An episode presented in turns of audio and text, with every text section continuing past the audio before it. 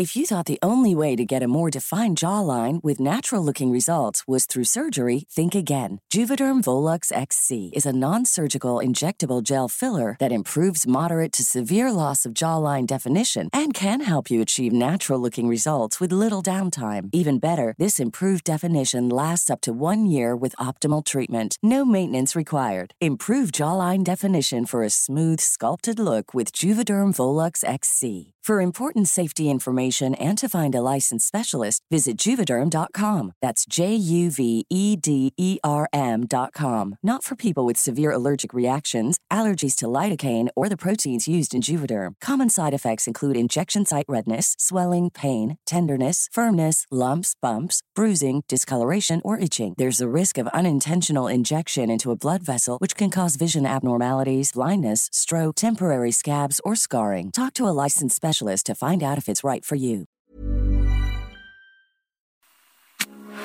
Heraldo Radio, con la H que sí suena y ahora también se escucha.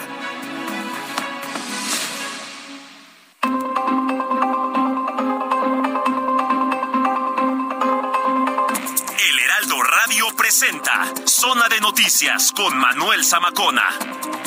Zona de Noticias, el epicentro de la información.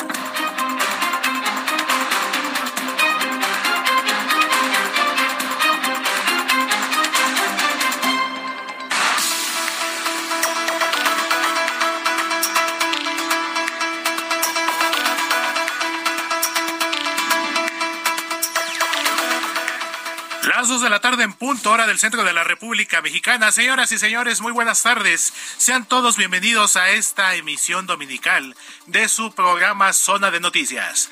Hoy domingo, domingo 4 de diciembre de 2022, pues ya en los últimos suspiros de este año bastante movido, bastante intenso en materia informativa, sucesos históricos, el evento deportivo futbolero de allá de Qatar que está llegando prácticamente a la mitad, pues ya una semana prácticamente después de la eliminación de la selección mexicana de fútbol y pues en un rato más estaremos conociendo a dos nuevas selecciones que estarán clasificando a los cuartos de final de este torneo. Y pues la actividad no cesa, la información pues no, no deja de haber y por eso precisamente le invitamos para que nos acompañen en los próximos 120 minutos, en las próximas dos horas, para estar bien informados. Les saluda su amigo Héctor Vieira a nombre del titular de este espacio informativo, Manuel Zamacona, quien estará en unos momentos más en esta cabina, acompañándonos. Ya sabe que a veces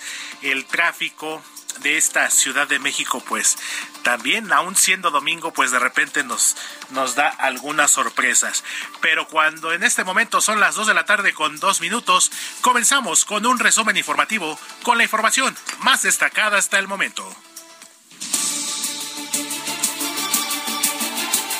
Informo que el magistrado presidente del Tribunal de Justicia del Estado de Zacatecas, Arturo García, confirmó el fallecimiento del juez Roberto Elías Martínez luego del atentado que sufrió el día de ayer a las afueras de su domicilio.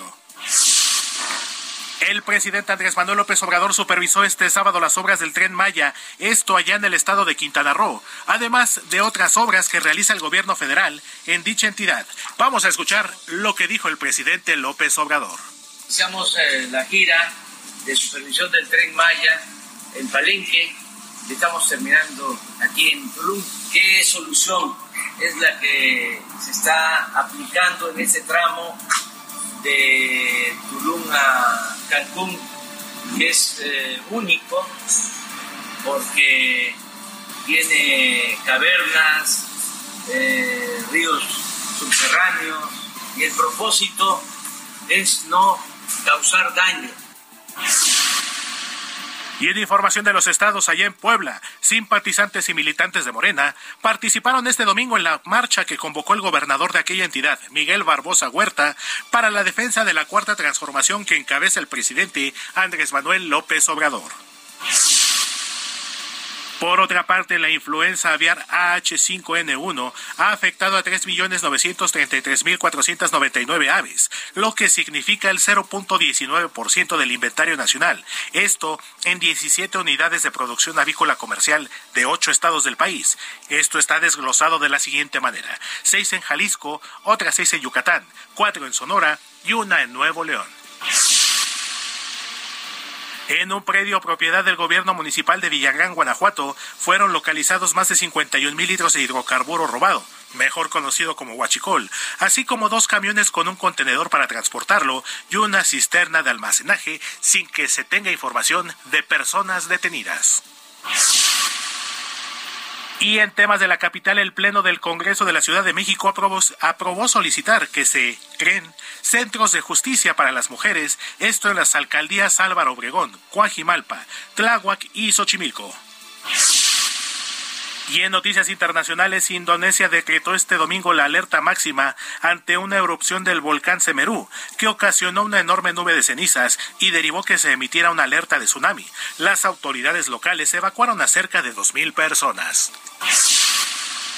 Irán suprimió la policía de la moral, la fuerza que vigilaba la vestimenta de las personas y detenía principalmente a las mujeres que no se cubrían de acuerdo con los códigos dictados. Esto era un sistema vigente en aquel país desde el año 2005. Alrededor de 1.700 focas aparecieron muertas en la costa rusa sobre el mar Caspio. Autoridades locales aseguraron que posiblemente su fallecimiento haya sido por causas naturales. Y en información deportiva en la justa mundialista que se celebra ya en Qatar, Francia, el equipo galo, avanzó a los cuartos de final del certamen luego de vencer tres goles a uno a su similar de Polonia. Cabe recordar que el equipo polaco fue rival de la selección mexicana que quedó eliminada en fase de grupos luego de la penosa participación en el Mundial de Argentina 78. Y en el campamento de la selección brasileña se confirmó que Neymar jugará mañana el partido de octavos de final del conjunto amazónico contra su similar de Corea del Sur. Cabe recordar que el astro brasileño se recuperó de la lesión que le costó los dos primeros partidos de la fase de grupos.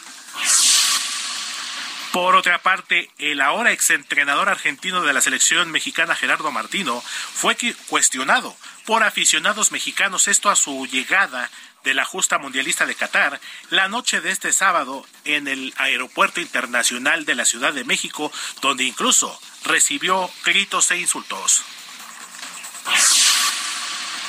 Y en materia climatológica, vámonos hasta el Servicio Meteorológico Nacional con mi compañera Berenice Peláez, quien nos compartirá las condiciones para el clima este domingo. Te saludo con gusto, Bere. Muy buenas tardes. Igualmente, Héctor, buenas tardes. Un saludo también para el auditorio que nos escucha. Y les informo que este día el sistema frontal número 13 va a generar eh, lluvias sobre Coahuila, Nuevo León, Tamaulipas y San Luis Potosí.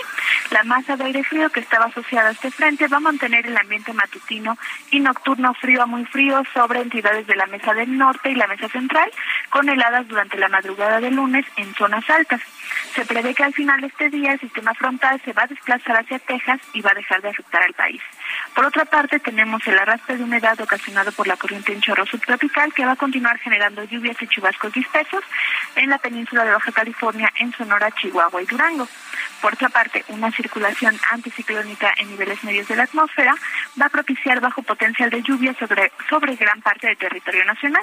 Sin embargo, Héctor, tenemos un canal de baja presión que va a originar chubascos y lluvias fuertes sobre el sureste del territorio nacional, además de la península de Yucatán, con lluvias puntuales muy fuertes en los estados de Veracruz y Oaxaca. Respecto al viento, se presentarán rachas de 60 a 80 kilómetros por hora en el Istmo y Golfo de Tehuantepec y con rachas de 40 a 60 kilómetros por hora en Chihuahua, Tlaxcala, Puebla, Campeche y Yucatán. Finalmente, Héctor, te comento que este día para el Valle de México se pronostica cielo con nubosidad dispersa en el transcurso del día. Esperamos eh, una temperatura máxima entre 22 y 24 grados Celsius y no tenemos probabilidad de lluvia este día para la Ciudad de México y baja probabilidad de lluvia aislada en algunas zonas del Estado de México que podrían acompañarse de descargas eléctricas. Hasta aquí el reporte de tiempo desde el Servicio Meteorológico Nacional. Regreso contigo. Muchísimas gracias, eh, Bere. Pues como decían las abuelitas, algunas todavía lo recuerdan, a ponerse el paraguas a ponerse el chipiturco, más bien a sacar el paraguas y pues tener las debidas precauciones con el clima. Te mando un fuerte abrazo, Bere, muy buenas tardes, seguimos en contacto. Igualmente, buenas tardes, hasta luego. Ay, Titi me preguntó si tengo muchas novias. Muchas novias, hoy tengo a una, mañana otra, ey. Pero no hay boda, Titi me preguntó si tengo muchas novias. Muchas novias, hoy tengo a una, mañana otra. Me la voy a llevar a todas. ¿Qué es esto? Que alguien me explique. Ayer comenzaron los conciertos de Bad Bunny en nuestro país. El reggaetonero se presentó en la ciudad de Monterrey con un retraso de una hora y media. Otros artistas como Ivy Queen y Arcángel fueron los invitados especiales. El próximo viernes cabe recordar y el sábado Bad Bunny se presentará en la cancha del Estadio Azteca. Mi primera novia en Kinder María y mi primer amor se llamaba Talía. Tengo una colombiana que me escribe todos los días y una mexicana que ni yo sabía. Otra en San Antonio que me quiere todavía y la TPR que estoy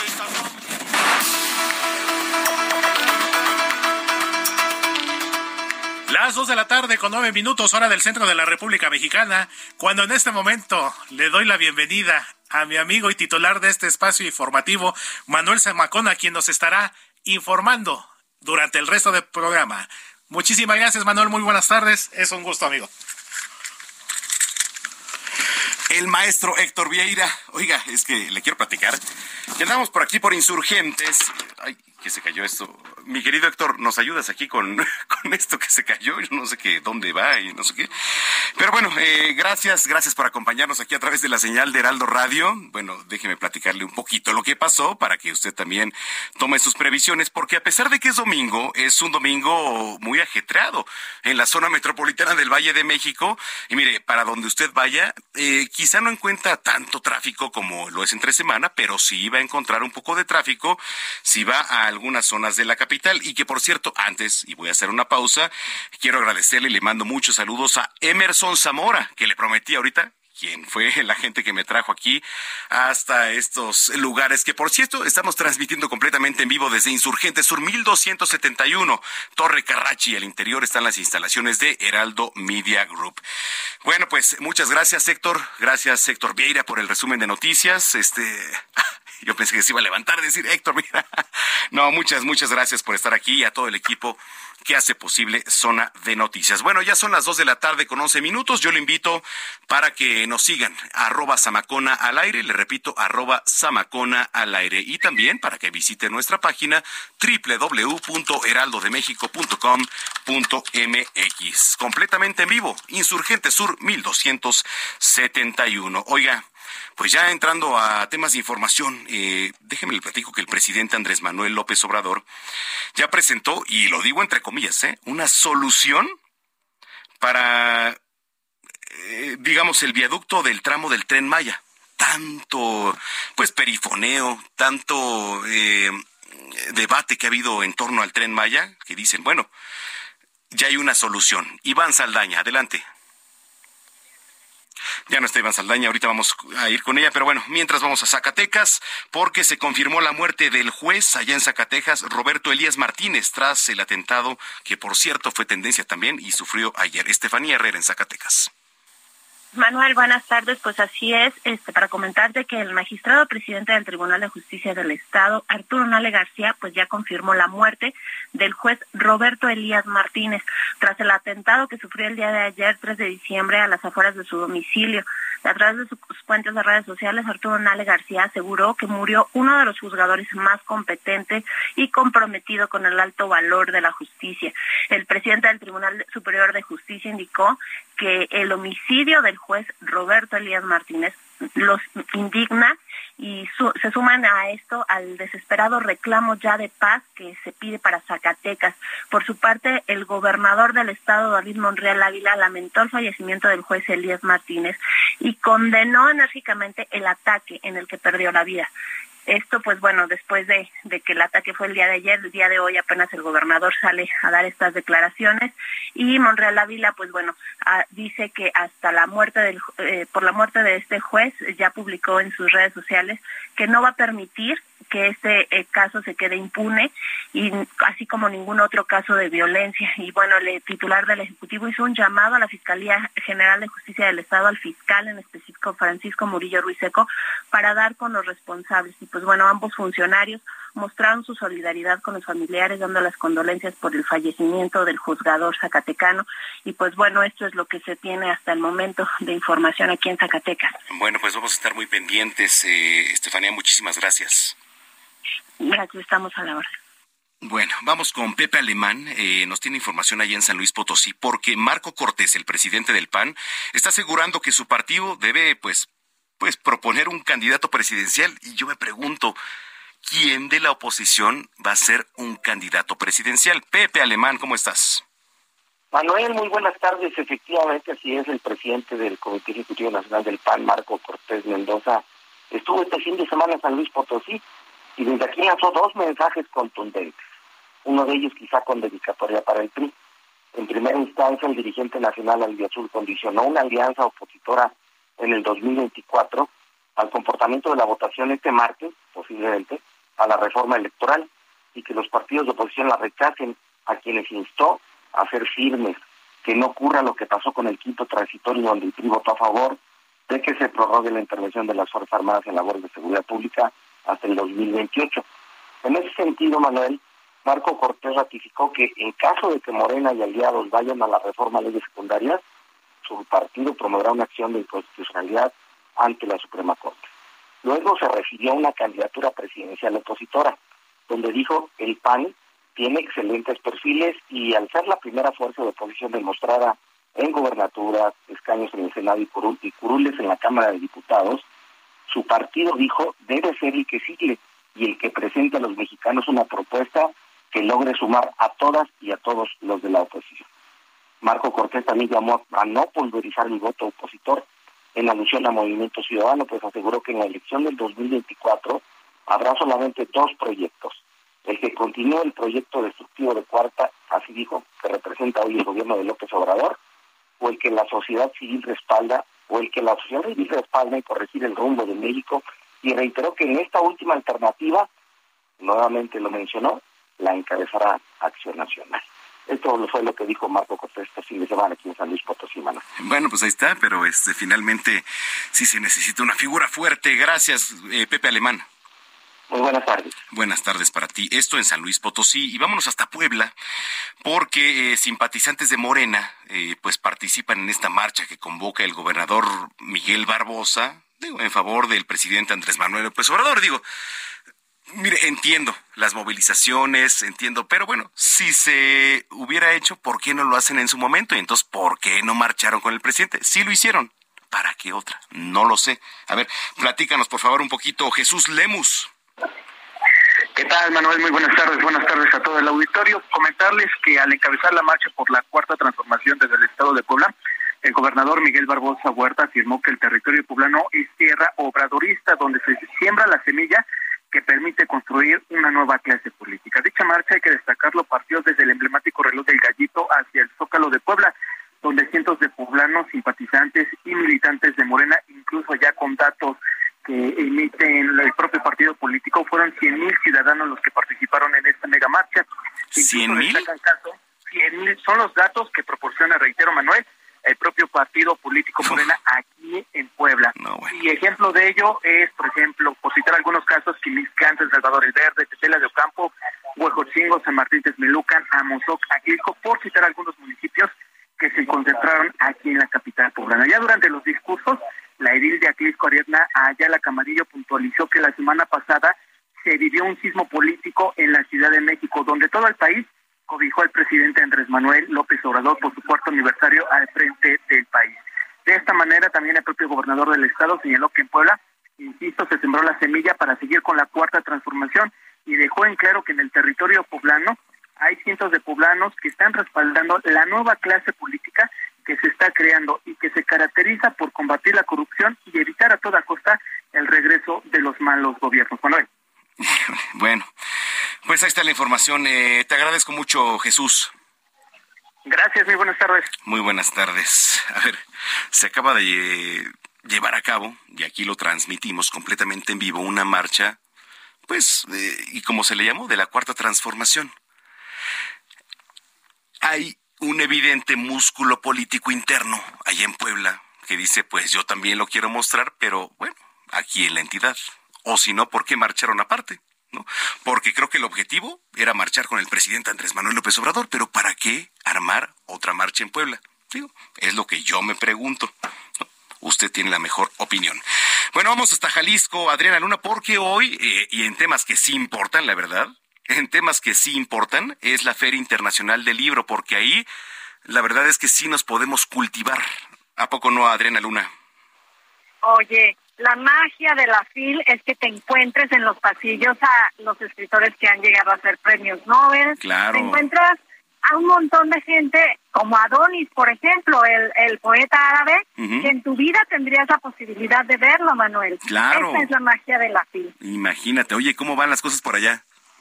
Te comento que la FIL congregó esta semana 806 mil personas y se consolida como el encuentro comercial más importante de la industria editorial en español. Facturó 101 millones de pesos y se acreditaron más de 2.230 profesionales de la información de 548 medios de comunicación provenientes de 17 países.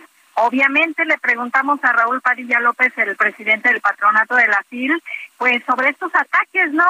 Si impactaron o impactaron esas ausencias, sí, no. Él dice que la luminosidad de la FIL pateó el déficit financiero y también los ataques políticos. Vamos a escucharlo. De que hubo mucha luminosidad en esta FIL, eh, la ¿Por qué no decirlo? Eso de pecar de excesiva modestia no siempre es bueno. Sobre las mentes oscuras, pues oscuras son y oscuras seguirán siendo. Sobre los déficits, sí.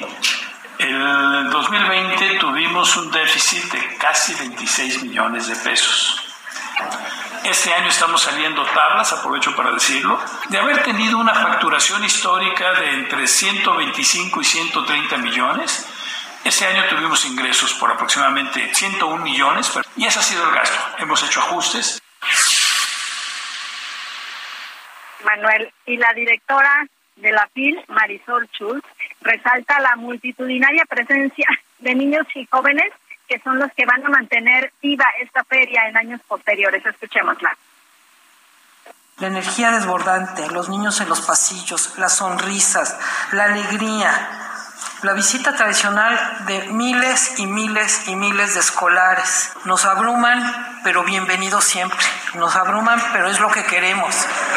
Nos quejamos, pero es lo que queremos. Son las nuevas generaciones para las que estamos trabajando. Y estoy saliendo en estos momentos del Salón Juan Rulfo porque acaban de pasar la estafeta Sarjat a la Unión Europea como invitado de honor para la edición 2023. Los organizadores de esta comisiva literaria adelantan que para la próxima edición se va a intensificar la promoción internacional porque va a ser un abrazo transatlántico, va a ser una oportunidad de conversar culturalmente y ese intercambio de escritores, editores y artistas va a traer una exposición vanguardista y multidisciplinaria por parte de todos los países de la Unión Europea. Adriana, ¿hay momento de acercarse con ellos en este momento? No, ahorita ya se los, se los llevaron, voy saliendo yo del, del salón. Ya. Pero si quieres, los busco y de inmediato nos comunicamos. Estaría increíble y bueno, pues están los micrófonos abiertos. Va que va los busco y ahorita rápido nos conectamos. Perfecto, gracias. Estamos en comunicación contigo. Es Adriana Luna desde la Feria Internacional del Libro, allá en Jalisco. Bueno, pues con casi nadie. Prácticamente gente de talla internacional. 2 con 22. Vamos hasta Guanajuato. Gabriela Montejano, ¿qué nos tienes? Hola, ¿qué tal? Muy buenas, muy buenas tardes. Eh, ¿Sí me escuchan, perdón? Te escucho perfecto, Gaby.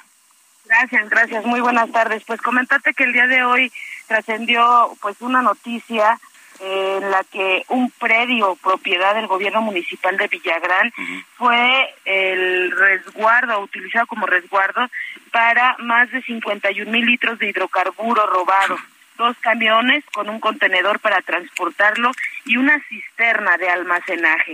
Esto lo informó la Secretaría de la Defensa Nacional a través de un comunicado enviado hoy por la mañana a través del área de, comunicación social de la 16 zona militar, que justamente está ubicada en ese municipio, en la comunidad de Sarabia que el predio donde fue incautado el combustible robado pertenece al gobierno municipal encabezado por el priista Juan Lara Mendoza y antes era utilizado como rastro municipal. Según indicó la Sedena, al realizar recorridos de reconocimiento sobre la calle Cuauhtémoc en la zona centro del municipio, detectaron el inmueble con señales de ser usado para almacenar el combustible robado.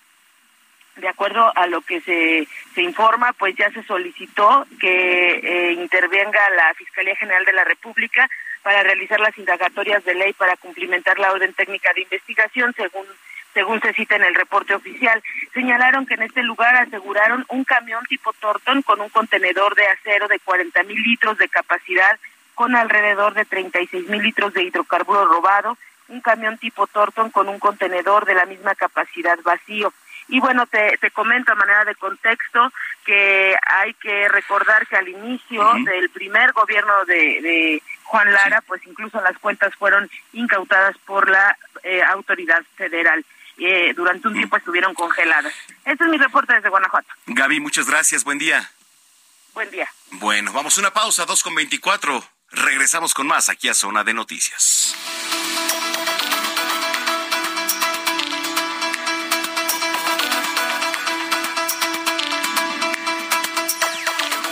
Vamos a una pausa y regresamos con Manuel Zamacona a Zona de Noticias.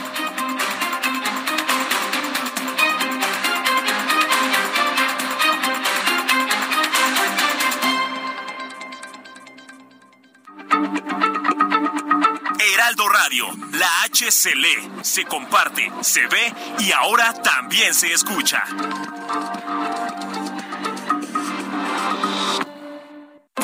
Ya estamos de regreso en Zona de Noticias con Manuel Zamacona por el Heraldo Radio.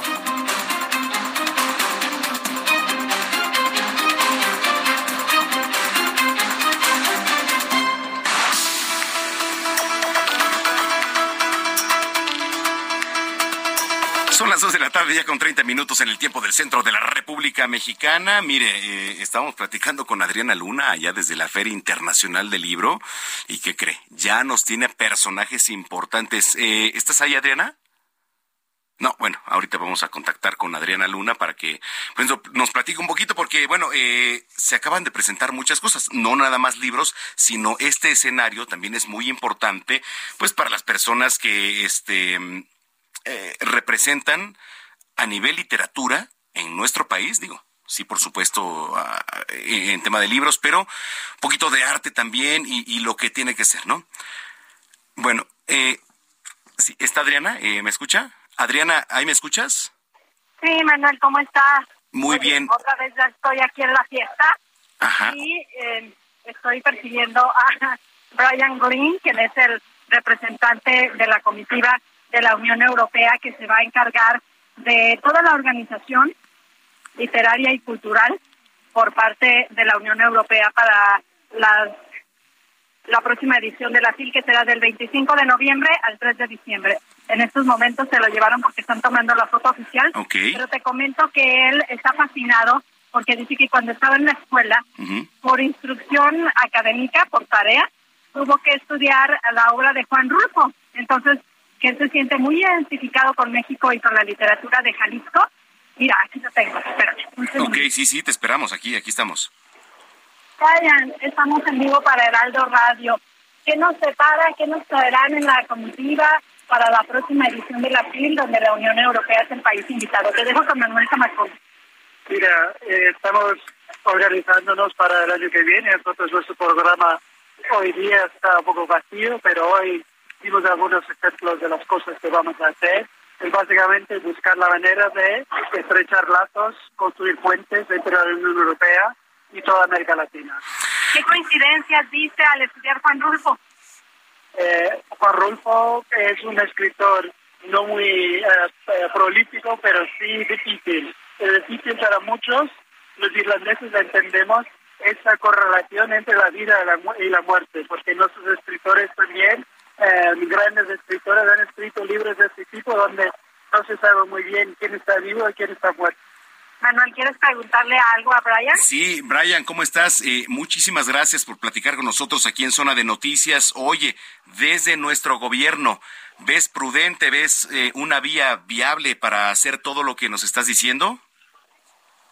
No, me dice que no te alcanza a escuchar. ¿Qué le preguntaste, Manuel? Ah, gracias, este, Adriana. Desde nuestro gobierno, desde el gobierno que encabeza el presidente Andrés Manuel López Obrador, eh, digo, ¿Hay escenario para hacer todo lo que está planteando Brian? Con el gobierno que tenemos a nivel federal, ¿hay eh, un escenario para poder traer todo lo que quieren para acá? Nosotros tenemos eh, relaciones con la universidad, con Martín, con el gobierno central y también con el gobierno del Estado. Y eh, nosotros estamos en plena y pura armonía con todos. ¿Puedes adelantar una carta fuerte que traerán? No, habrá que esperar para... Qué malo, Brian. Eh. ¿Algo más, Manuel? No, pues nada más simplemente las proyecciones que tengan para 2023. Las proyecciones que tienen para 2023 ustedes como país un poco como primero queremos que nuestra presencia también será eh, queremos que sea un impulso más para la FIL para que la FIL siga, pueda seguir eh, creciendo, eh, pero también para nosotros lo más importante es ese contacto, porque en los últimos años con la pandemia, los problemas económicos, la Unión Europea no ha estado tan visible en esa parte del mundo. Nosotros queremos empezar con grandes proyectos de ese tipo como presencia en Guadalajara para eh, es un recordatorio que estamos ahí en Europa eh, aquí tenemos en América Latina amigos y queremos estrechar nuestra relación. Lo definiste como un abrazo transatlántico. Sí, ese abrazo es algo que, nosotros tenemos en nuestros corazones, eh, porque eh, en, en la Unión Europea vive mucha gente de América Latina y también vive mucha gente de Europa aquí en esa región. Y ha habido altibajos en nuestra relación, todos sabemos la historia, pero eh, hoy día con los retos que tenemos a nivel internacional, nosotros creemos que eh, una relación estrecha y profunda entre la Unión Europea y América Latina es esencial para eh, intentar lidiar con algunos de esos problemas. Gracias. Gracias. Manuel, ¿algo más? No, al contrario, muchas gracias, Adriana. Gracias. Gracias, un placer. Nosotros seguimos pendientes aquí ya prácticamente bajando el telón de la Feria Internacional del Libro sí, de Sí, oye, ¿hasta qué hora está, Adriana? Todavía hasta la, en la noche, cierran alrededor de las 10 de la noche. ok, o sea, para... todavía algunos eventos que prácticamente ahorita es el, el cierre, el cambio de esta feta en cuestión, digamos, organizacional, pero el programa de la FIL todavía continúa. En la tarde va a estar Adonis en el Salón de la Poesía. Oye, a ver si nos contactamos un poquito más tarde, pero este, bueno, mientras eso sucede, pues los que nos escuchan ahí en Guadalajara, muchísimas gracias y tienen tiempo, ¿no? Este, Adriana, para que vayan a visitarte, que te saluden también por ahí, oye.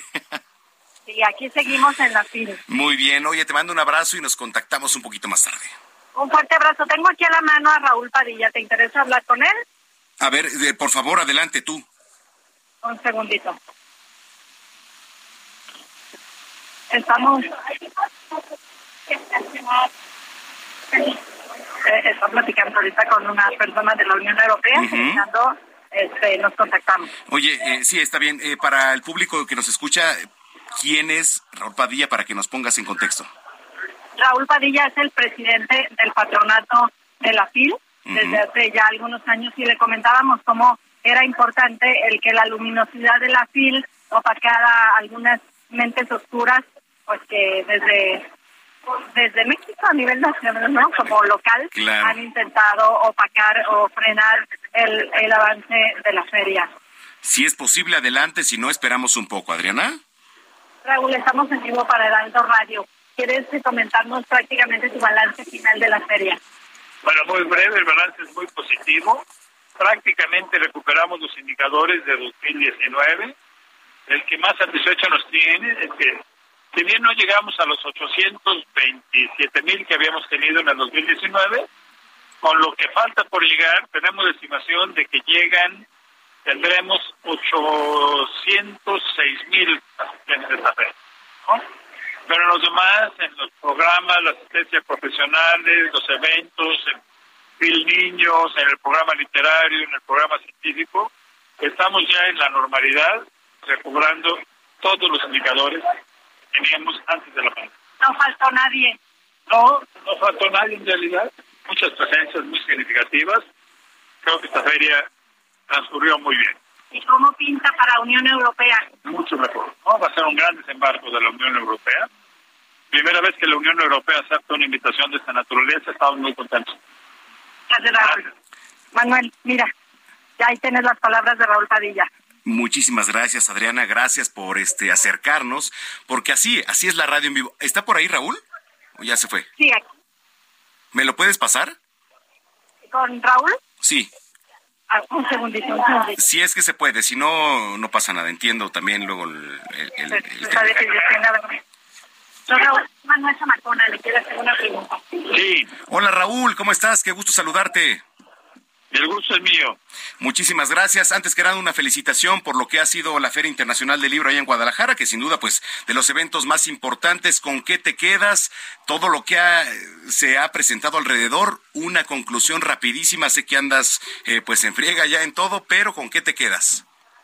No, con que esta feria vuelve a su ruta histórica, recuperando los indicadores que teníamos antes de la pandemia, ya en absoluta normalidad. Eh, es una feria que va a durar muchos años más. Y constituyéndose como creo el encuentro cultural más relevante, más significativo de México y como muchos visitantes lo dicen, quizás de América Latina. Con, eso me quedo como conclusión. Correcto. Ya finalmente para 2023, ¿hay algo que nos puedas adelantar? Sí, bueno, ya es público y no, va a estar la Unión Europea con un gran desembarco esta vez tendremos representaciones de 27 países de la Unión Europea que estarán presentes en nuestra próxima edición. Oye, pues una, una felicitación, Raúl, por todo lo que están haciendo. Un abrazo, sabemos que estás en movilización. Gracias, no te quitamos más el tiempo y muchas felicidades. Gracias, Bueno, ahí está este Raúl Padilla. Adriana, muchísimas gracias. Qué, qué padre que nos hayamos acercado, porque esto es hacer radio en vivo, así como lo estamos haciendo. Y este, bueno, pues si encuentras eh, cualquier otra cosa por demás, digo, todo lo que está ahí es interesante, pero siempre es acercarse al público, ¿no? Con las figuras que, que lo representan. Entonces, muchas gracias y si lo permites, pues estamos en comunicación. Calientita la noticia, Manuel, para Heraldo Radio. gracias, te mando un abrazo, Adriana. Buen fin de semana. Bueno, pues ahí está. Así se dan las cosas, ¿no? Se pudo acercar a la gente de la FIL y le llevamos completamente en vivo la noticia. Bueno, eh, son las 2 de la tarde ya con 42 minutos.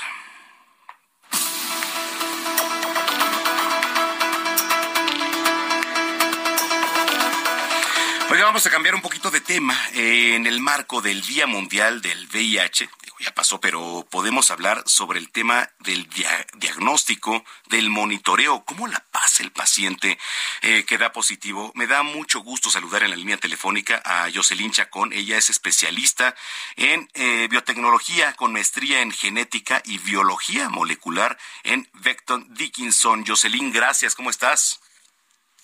Hola, buenas tardes. Gracias a ti por el espacio, Manuel. ¿Cómo estás? Muy bien, con el gusto de saludarte. Oye, para poner un poquito en contexto lo que veníamos diciendo sobre el tema del VIH. Digo, es un tema delicado, pero es un tema que se tiene que abordar.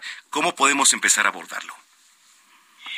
Pues podemos empezar abordándolo eh, tomando en cuenta de que es una responsabilidad de todos el, tratar de que los, los contagios eh, disminuyan a nivel global.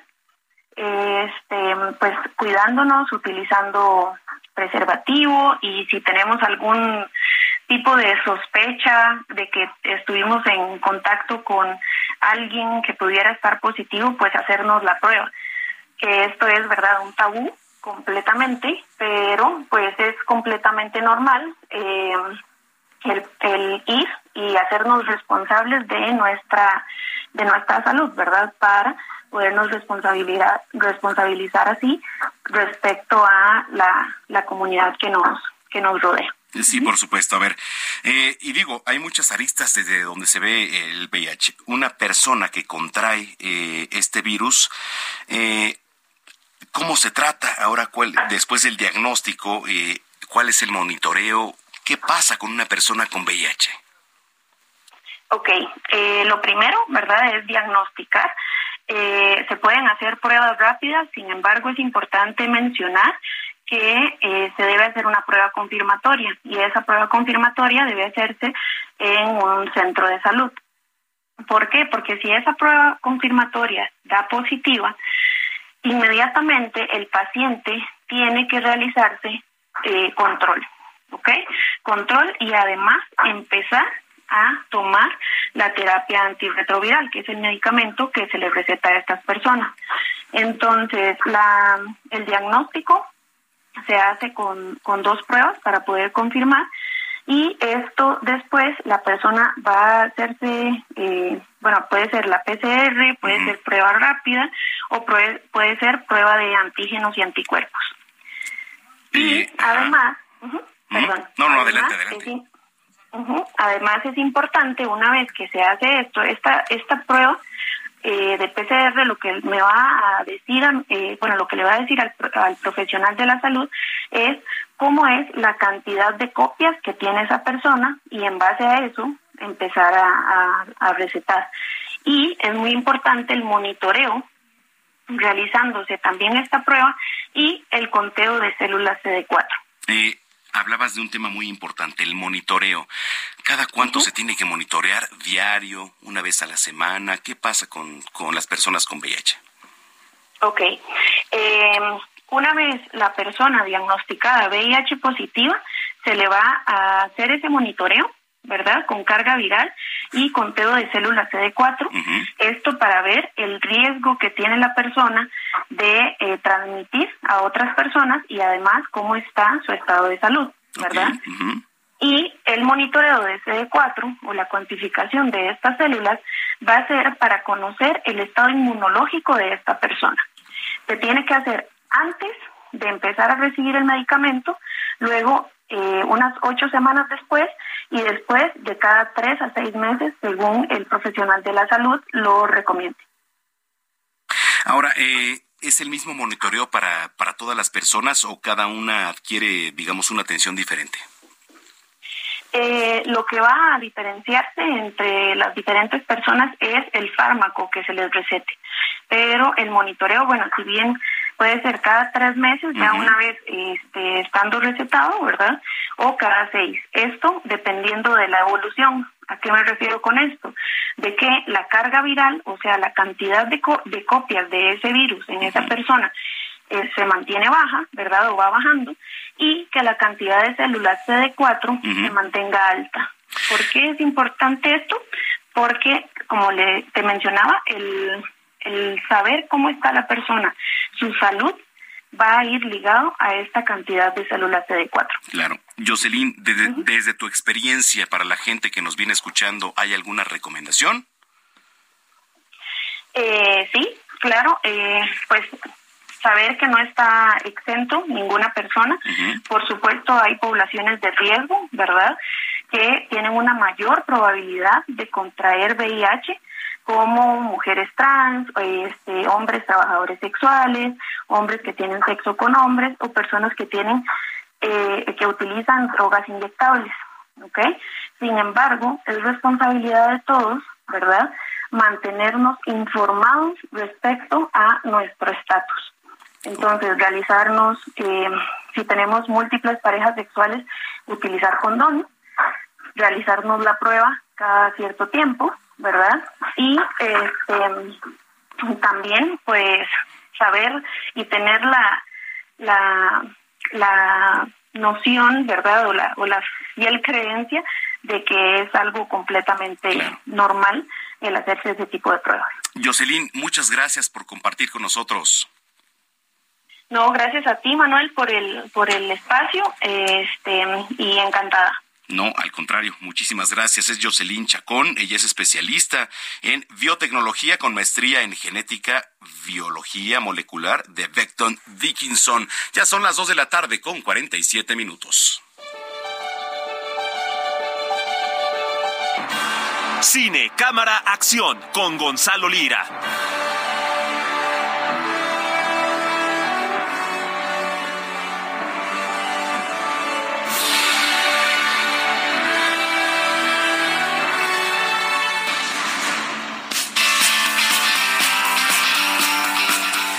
Bueno, el maestro, el zar del cine, no necesita más presentación, el pelón de oro, mi querido Gonzalo Lira, ¿cómo estás? ¿No anda por ahí?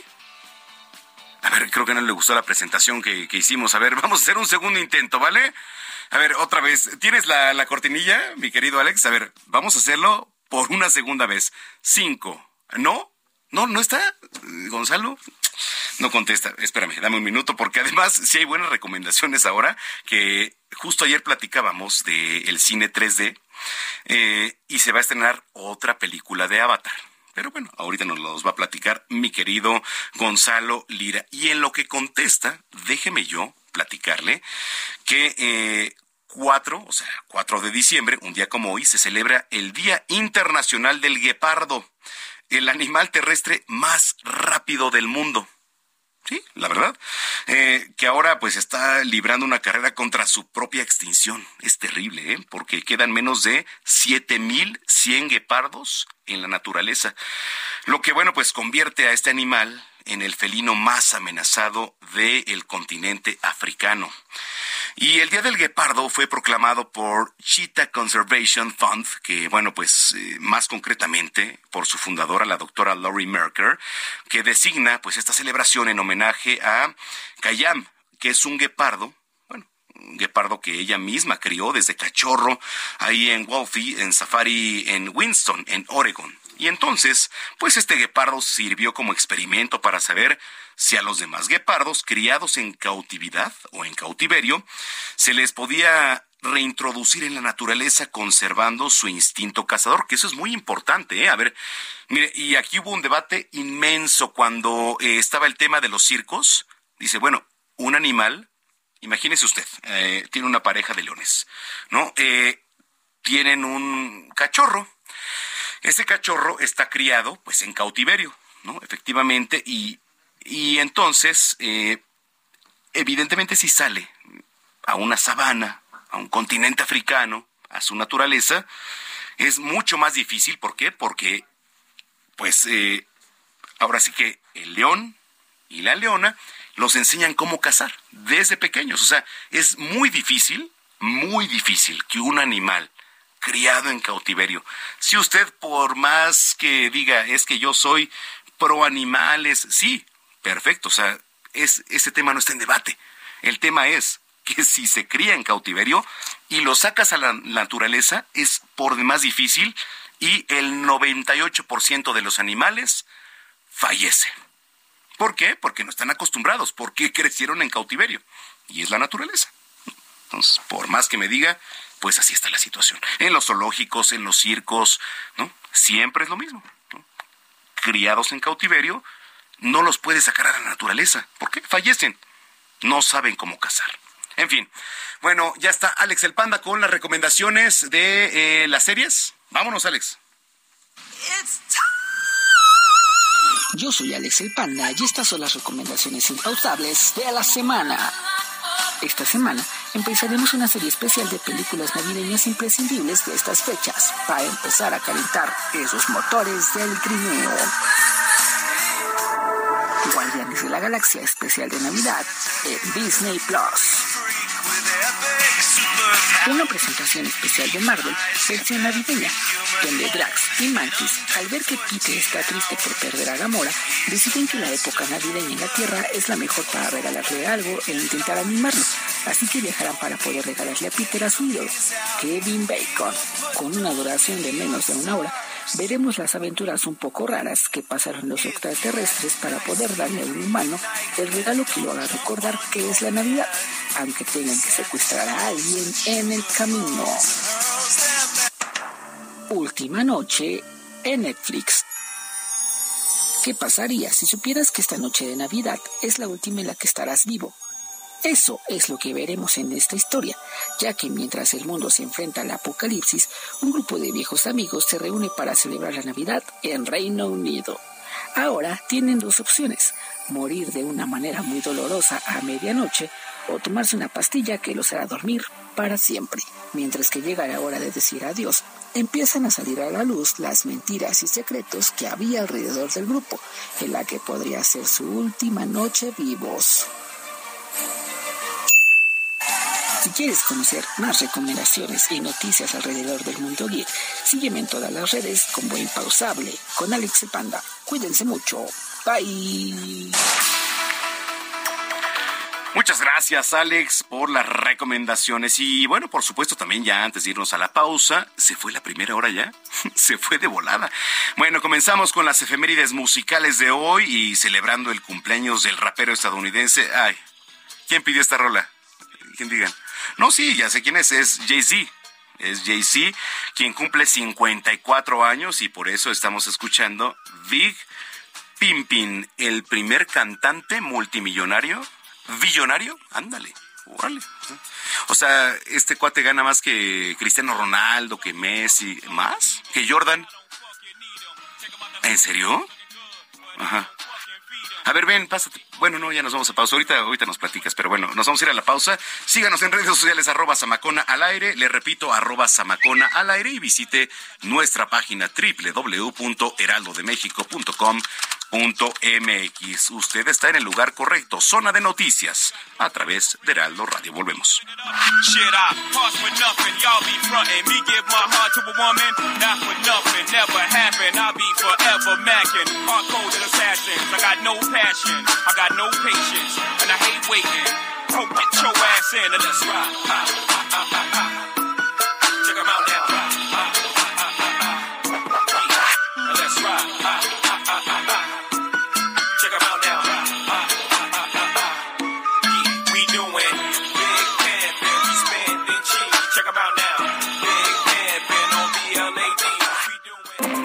Vamos a una pausa y regresamos con Manuel Sama.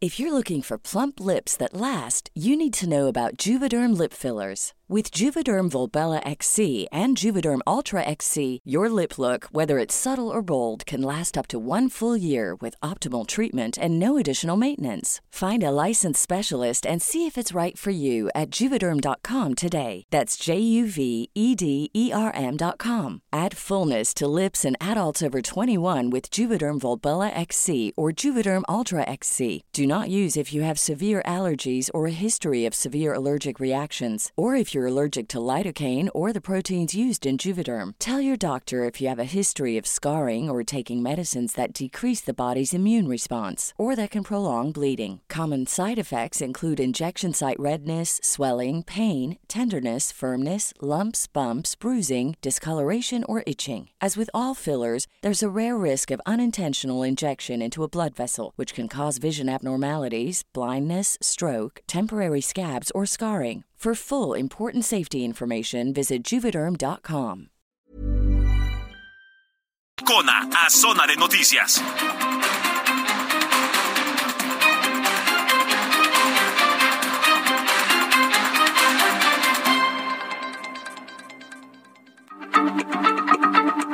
Heraldo Radio, la H se lee, se comparte, se ve y ahora también se escucha.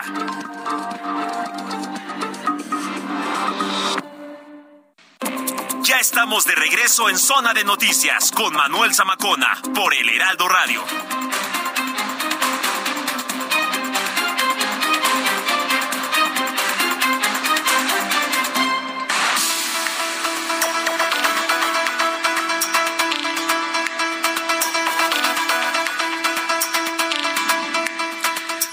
Son las 3 de la tarde en punto ya en el tiempo del centro de la República Mexicana. Muchísimas gracias por continuar con nosotros aquí en Zona de Noticias a través de la señal de Heraldo Radio.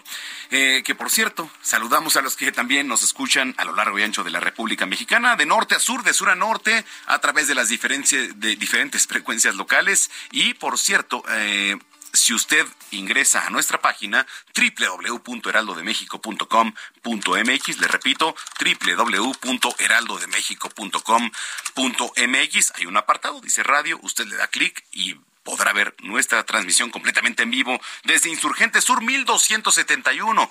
Aquí está ubicada Torre Carrache y el interior las instalaciones desde donde estamos transmitiendo zona de noticias. Bueno, pues se fue la primera hora, tenemos otra hora más por delante y qué gusto que nos estén acompañando. Arroba Samacona al aire. Si usted quiere hacer algún comentario, sugerencia, punto de vista, opinión, también denuncia, hágala arroba Zamacona al aire y aquí vamos a hacer su voz ante las autoridades. Cuando son las 3 con 2, ya está Gina Monroy con el resumen de noticias. Adelante, Gina. Los enfrentamientos armados continúan en Jalisco. Se registró una balacera en Puerto Vallarta, dejando como saldo la muerte del agresor y dos heridos, un civil y un policía. La Secretaría de Seguridad Ciudadana de la Ciudad de México dio a conocer que como parte del operativo, Conduce sin alcohol, durante el periodo del primero al 3 de diciembre de 2022 realizaron 22.394 pruebas de alcohol-stop y 973 pruebas de alcoholemia.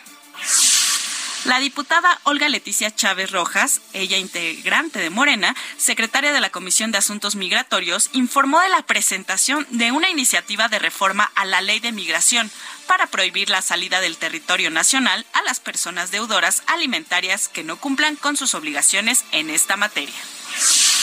En noticias internacionales, el multimillonario Elon Musk adelantó que su empresa de nanotecnología empezará a probar sus implantes cerebrales en humanos y aseguró que él también se va a instalar uno de estos chips cuando estén listos.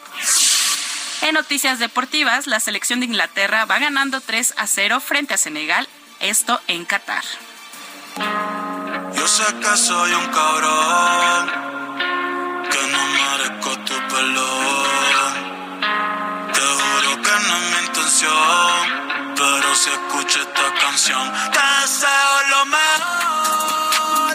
Ojalá que te olvides de mí. Bueno, pues seguimos con Bad Bunny porque la Fiscalía General de Justicia de Nuevo León informó que se recabaron 18 denuncias de fraude en boletos para ver pues al reggaetonero Bad Bunny, de los cuales 15 fueron boletos inválidos y los otros tres casos fueron depósitos que se realizaron para adquirir el boleto y no se les entregaron los accesos. Y pues bueno, él va a estar la próxima semana aquí en el Estadio Azteca. ¿Quién? Bad Bunny. ¿Quién no estaba en Monterrey? Sí. Oye, yo lo estaba buscando en redes sociales, ¿cómo se llama? ¿San qué o San...? Benito. Ah, ¿San Benito? ¿Así se llama? Es un santo. ¿Que no era un santo ese? se llama Benito. ¿San qué? Ay, Benito, no, no, no, Benito. Benito ca... ¿Benito qué? Ah, no Ah. me digas. ¿A poco? Sí se llama. ¿Cómo? A ver otra vez. Benito Casio Martínez. ¿No me estás albureando? ¿Por qué? Ocasio. No, es que Benito, ya- ya- ya- Benito Ocasio Martínez. Ese es el nombre. Benito Ocasio Martínez es el nombre de Bad Bunny. Bad Bunny. ¿Y si canta bien este cuate o qué? Pues mira, yo creo que prende mucho, ¿no? O sea, O sea, tú sí irías a su concierto acá. estamos buscando aquí en la producción. ¿Ah, quieres boletos? Sí. A mí me sobran. Ah, mira. Y Me luego, sobran porque me los dieron, pero la neta no los voy a dar. dámelos a mí. Bueno, ¿cuántos quieres, Gina? sí, me los dieron, pues no los voy a ocupar. Ay, Bad Bunny, ¿quién es Bad Bunny? Ay, va a estar ¿No? padre, va a estar padre. No, Sí. no es cierto. Sí, bueno, eh, Estadio Azteca, aparte, El otro fin de ¿desde cuándo se agotaron los boletos? No, de- pues, Uf, desde que anunció literalmente las fechas. ¿no? Pero pues ya ves que allá en Nuevo León andan este las denuncias por fraude justo de boletos. Oye, lo que sí es que, eh, bueno, a ver, cierra tantito Bad Bunny y no puedes poner Daddy Yankee. Ah, algo de, sí. de la gasolina o eso para hablar tantito de por qué. ¿Desde cuándo estuvo? Eh, ¿Miércoles, sí, jueves, viernes? No sé. Pero hasta o sea, ayer sí. yo vi historias de pues, algunos conocidos, amigos. Todo bueno, el mundo fue. Desde el miércoles, Desde el ¿verdad? miércoles, todo no, el bueno, mundo fue. o sea, no, pues yo no. No, ni yo. Y fíjate pero- que, o sea, Daddy Yankee sí, a ¿no? Daddy Yankee Ajá. sí, pues obviamente es más contemporáneo nuestro. Si hubiera ido, no tendría tema, no pude, no tuve la oportunidad, no me importa, tampoco es como que... Ahora, si me dice Gina, ¿te gusta el reggaetón zamacona? Sí, claro, o sea, pues vas de fiesta o esto, lo bailas, lo escuchas, claro. Sí, sí, sí. Pero no es algo que yo esté escuchando todo el día. ¿No? Totalmente. También. Pero bueno, si vas al concierto y te pones estas canciones que estás escuchando, claro que te las sabes. Todas bueno, las tú, yo, Sí, este, sí. No, todos. Digo, sabemos. más o menos porque pues nació Él ya- es de Bad Bunny es para de acá. Bad Bunny, Ajá, sí. No, pero- Arthur, Alex, bueno, Vieira no tampoco porque ya es más para allá. Ajá, sí, No, o sea, ya no, Pero pero- tú y yo, todas de Daddy Yankee. así. Desde luego, Todas, desde todas. luego. Nos gusta Daddy Yankee también. Y no, entonces no fuiste.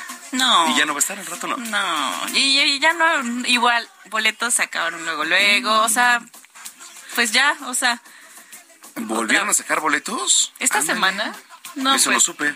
No, pues sí. Sí, no. No, sí, Ticketmaster de, por sí anda fallando todos los tiempos. Sí, sí sobrevende boletos. Y sobrevende boletos. Sí, sí. A ver, no ven. no, sí, es que sobrevenden boletos eh, y justo los revendedores. ¿Cómo que sobrevenden boletos? ¿Eso es en serio? Sí, sí, sí, sí. En ¿Cómo crees? Sí, eh, pues lo que pasó. Voy a ver si contactamos al de Ticketmaster, ¿no? Pues para que nos diga qué, Con onda, Taylor está pasando. Swift, bueno, en Estados Unidos lo mismo? lo mismo? o sea, está pasando en todos lados. Pues la verdad es que pues yo por eso prefiero ir a ver al potrillo en algún palenque, ¿no? O sea, que te prenda que la última vez que fui a ver el potrillo, hay aguas calientes que no me quiero acordar. Ajá. Este, no, no, no, es otra cosa. fui a ver al potrillo un palenque y la verdad es que, mira, eh, su show está pactado hora y media. Sale por ahí de las doce y media, ¿no? Ese día le regalan una botella de tequila. Bueno, pues nada raro, ¿no? En un palenque. Le pegó rico al, al frasco, ¿no? Ajá. Y, no, esa es otra anécdota. Esa es otra anécdota. Una leyenda. Y este. Y entonces se aventó otra hora y media, pero decía, hace cuenta el potrillo. ¿Ahora cuál quieren? No, pues que nube viajera y tenía al mariachi y órale, nube viajera. Y así se aventó hora y media más. Tres horas se aventó en el palenque de Aguascalientes. Y nada de que sobreventa de boletos, ni nada Bien rico aquí pisteando, ¿no? Ya sabes, con su tequilita. Tenía su, su, este, pues banda y tenía el mariachi. Y la que quisieran, ¿eh? ¿Cuál quieren? esta, pum, o al mariachi o a la banda. y así se ventó hora y media. Pues es que así sí vale. así sí vale el boleto, no, ¿no? los cinco mil, ocho mil pesos que están costando. Y no es Bad, Bunny ni qué cosas de esas, ¿no? o sea, es un potrillo. El potrillo es el potrillo, ¿estás de acuerdo? Sí, totalmente. Me gusta, me gusta. Oye, y si le preguntamos al público, ¿qué prefiere? Sí. ya, ya aquí este. ¿El potrillo? Ya me parezco aquí a, Palacio Nacional. Vamos a dividir un poquito, a ver. Eh, Bad Bunny o el potrillo? ¿Ustedes qué dicen por allá? A ver, Diego Iván. Bad Bunny, no inventes. Arthur. Bad Bunny, híjole, Alex, el potrillo y... Alex, ¿tú? El potrillo, estamos empatados. Yo potrillo. Yo también. Sí. Lo sentimos. Aquí ganó el potrillo. Oiga, queremos eh, conocer su opinión. Digo, a lo mejor es una pregunta absurda, pero para cosas absurdas le voy a decir qué pasó. Una senadora de Morena, es más, aquí la tildie en redes sociales. Espérenme tantito. Mm, eh, acá está. Le voy a platicar. Digo, y para retomar un poco la conversación, eh, la senadora Berta Carabeo, ¿sabe a lo que se dedica? Bueno, a preguntar en las redes sociales si John de Luisa y, Miquel Arreola tienen que comparecer por el fracaso de la selección mexicana en el fútbol. ¿En serio? A eso se dedican los legisladores. O sea, lamentablemente, sí. ¿Eso les preocupa al país? Perdón. Yo no sé si el fútbol es más grande que todos los problemas que tiene México. Claro. ¿No? Inseguridad, eh, salud, economía y todo lo que tienen que debatir en el Congreso. Y que no debaten. Y que no debaten. Ah, pero ¿qué crees? La señora Berta Carabeo dice que venga a comparecer John de Luisa y Miquel Arriola por el fracaso de la selección. Perdóneme, ¿cuál fracaso? Si fracaso había sido desde hace un buen. ¿No? Que se lo tomen muy a pecho y que aquí los conviertan en, héroes nacionales, pues es otra cosa, ¿no? Claro.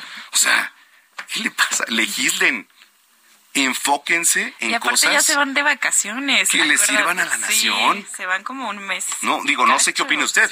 Escríbame, por favor. Pero, ¿cómo cree que mande a comparecer? Deje este terreno en los terrenos deportivos. A quien le competa. No lleve estos terrenos para su legislatura. Senadora, ¿por qué? Porque hay temas de verdad interesantes, más que el fútbol, en México. Y se lo digo en serio. Y así como yo pensamos muchos mexicanos, y así como yo también no piensan muchos mexicanos. Cada quien tiene su punto de vista. Pero me parece hasta una falta de respeto para usted que pague impuestos. ¿Dónde va usted a creer que es más importante una selección de fútbol, una justa deportiva, que todos los problemas que aqueja al país. ¿No? Por favor, qué barbaridad. Pero bueno, así, así la senadora. En fin, son las 3 de la tarde ya con 11 minutos. Hablemos de tecnología con Juan Guevara.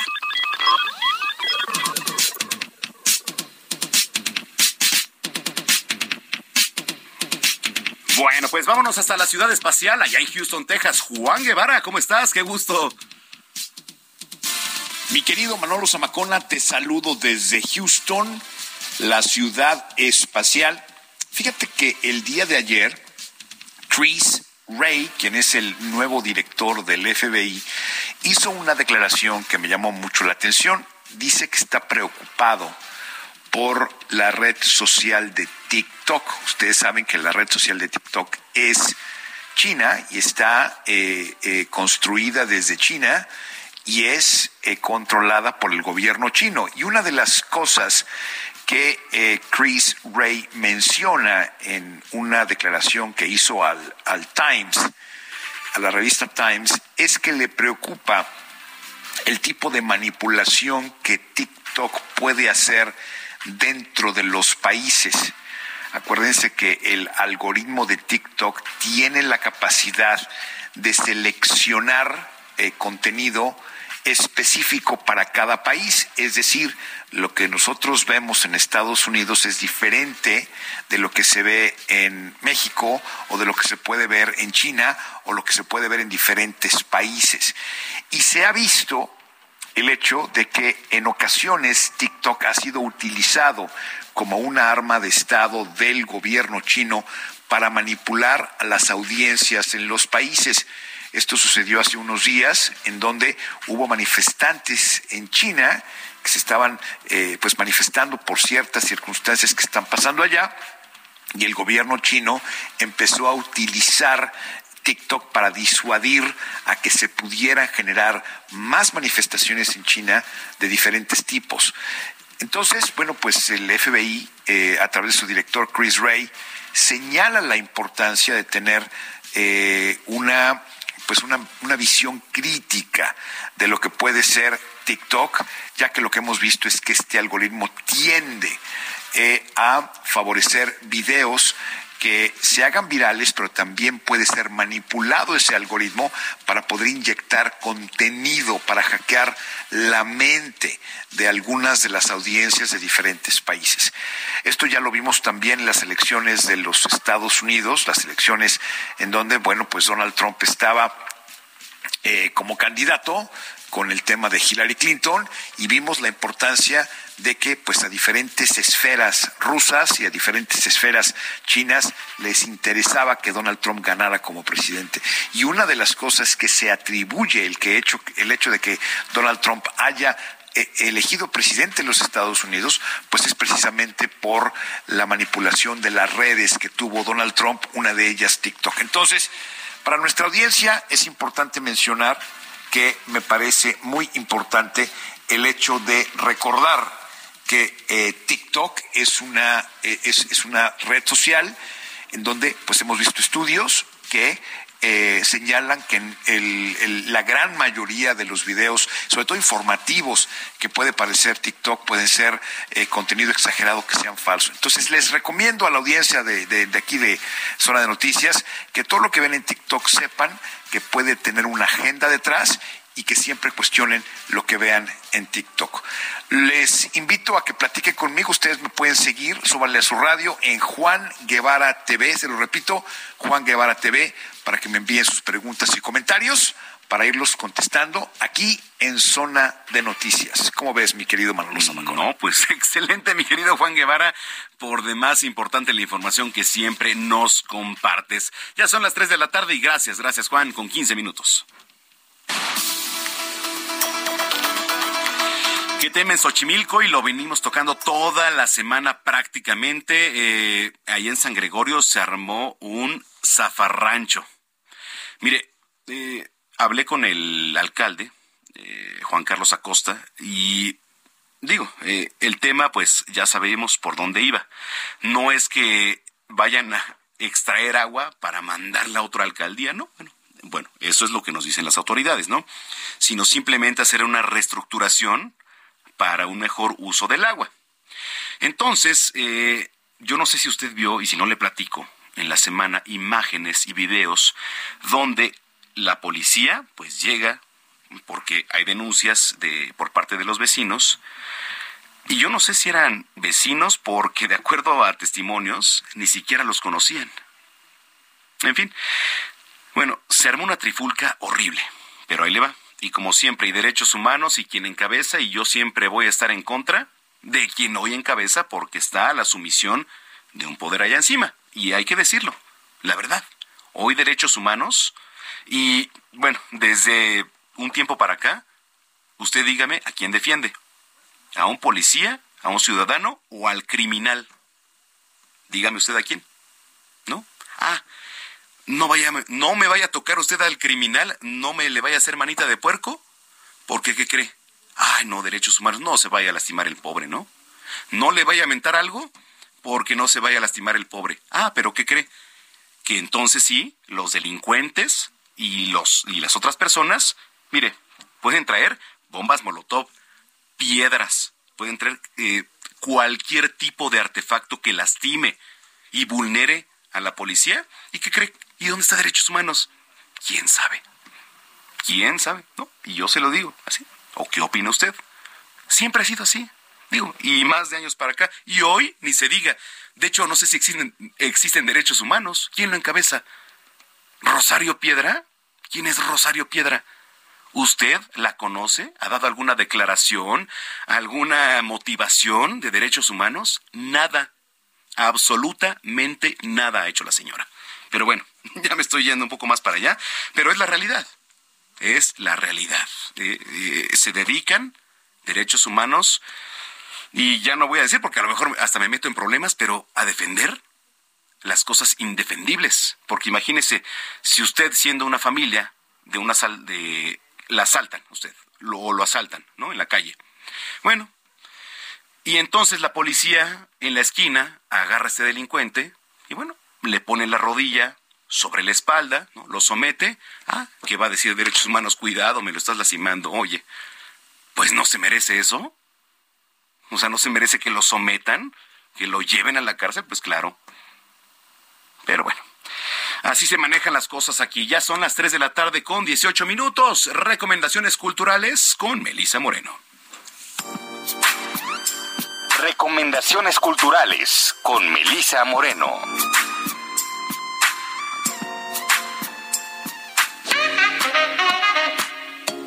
Bienvenidos a la Agenda Cultural del Heraldo de México. Yo soy Melisa Moreno y esta es nuestra selección para Zona de Noticias. La protagonista de Yo maté a un perro en Rumania es una mujer latinoamericana que enseña noruego a inmigrantes, que está por llegar al límite. La soledad la ha llevado a pocos pasos del completo abandono de sí. Queriendo evitar lo peor, su mejor amigo decide llevarla consigo a su natal Rumania, en un viaje que le resulta imposible postergar. Ahí, entre moles de concreto y anuncios de reón, ven desvanecerse el tenue vínculo que los unía como migrantes en la gélida Noruega. Refugiada en el alcohol y los fármacos, rodeada por una lengua que desconoce en un país que no entiende, la joven maestra de idiomas buscará la manera de asirse en este mundo.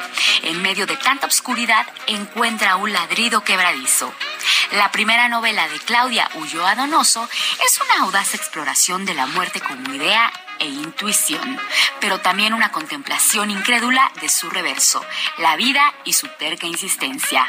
Ulloa Donoso ha escrito un libro que, entre el placer y la fiebre, lleva el lenguaje a sus límites para recordarnos que solo a través de él somos capaces de afrontar ese umbral definitivo que es el fin de la existencia. Yo maté a un perro en Rumania, escrito por Claudia Ulloa Donoso, es editado por Almadía. La práctica artística de Cintia Gutiérrez aborda desde distintas perspectivas las estructuras de poder y paradigmas culturales que, si bien en crisis, continúan sustentando a los estados contemporáneos, es decir, la noción de historia oficial, de territorio e identidad nacional, de patrimonio cultural, de las bellas artes y su presencia en espacios públicos, de tradición artesanal, de crecimiento económico y progreso, así como de conciencia ecológica, entre otros. La muestra Habitar el Colapso reúne un conjunto de obras realizadas en distintos momentos de la trayectoria de esta artista y asimismo una serie de piezas concebidas ex profeso para la presentación inicial de esta muestra en el emblemático Museo Cabañas de Guadalajara. Si bien la exposición se adapta ahora a las características arquitectónicas del Museo de Arte Carrillo Gil, mantiene la esencia incisiva que ha marcado su trabajo estético. Habitar el colapso de Cintia Gutiérrez permanece hasta el 9 de abril en el Museo Carrillo Gil. Sin ensayo, sin director, una actriz o un actor diferente cada noche y que no haya visto la obra previamente y un guion esperando en un sobre sellado en el escenario, el internacionalmente aclamado Conejo Blanco, Conejo Rojo del escritor Inanina Simpson Manpur es un audaz experimento teatral y un potente recordatorio del poder transgresor y transformador del teatro. La única regla después de ser testigo es no revelar nada de lo que viste. El elenco de esta temporada es Laura Zapata, Daniela Luján, Michelle Viet, Ana Valeria Becerril, La Morra Lisa. Conejo Blanco, Conejo Rojo continúa con su temporada 2022 en la teatrería. Todos los miércoles a las 8.30 de la noche. Esta fue la agenda cultural de esta semana. Yo soy Melisa Moreno y me encuentras en arroba melisototota. Nos escuchamos la siguiente.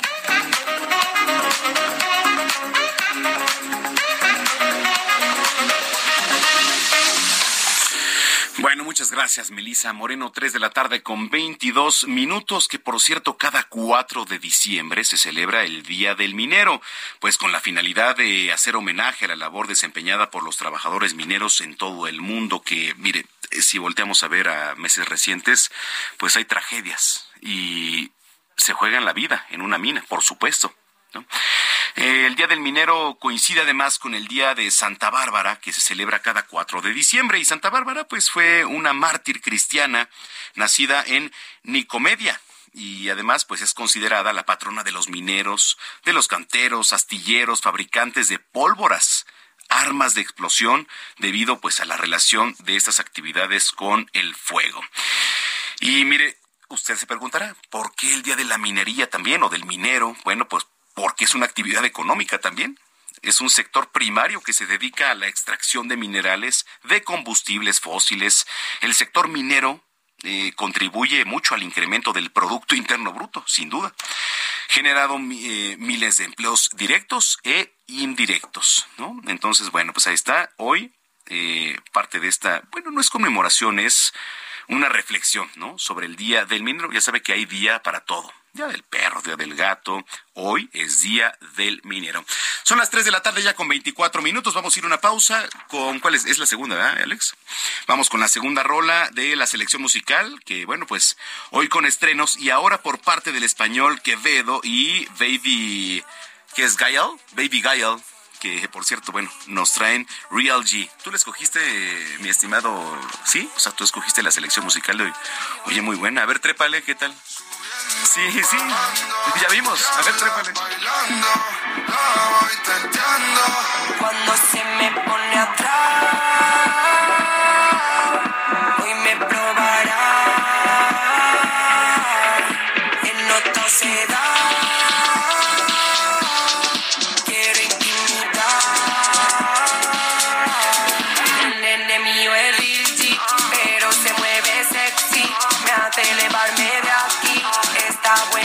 papi. La nena mía G siempre se mueve sexy. Me hace elevarme de aquí. Está gruesa, mami. Vamos a una pausa y regresamos con Manuel Zamacona a Zona de Noticias.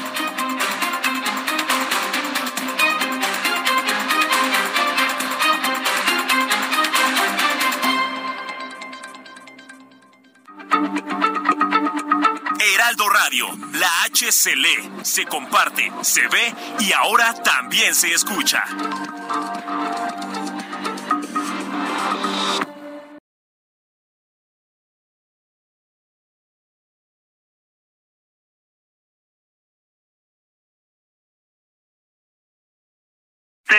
pues regresó el mal fútbol de la CONCACAF. No era de esperarse, ya lo vimos, y los Países Bajos le dieron un repasón 3 a 1 a los Estados Unidos y con eso Países Bajos pasó a la siguiente ronda.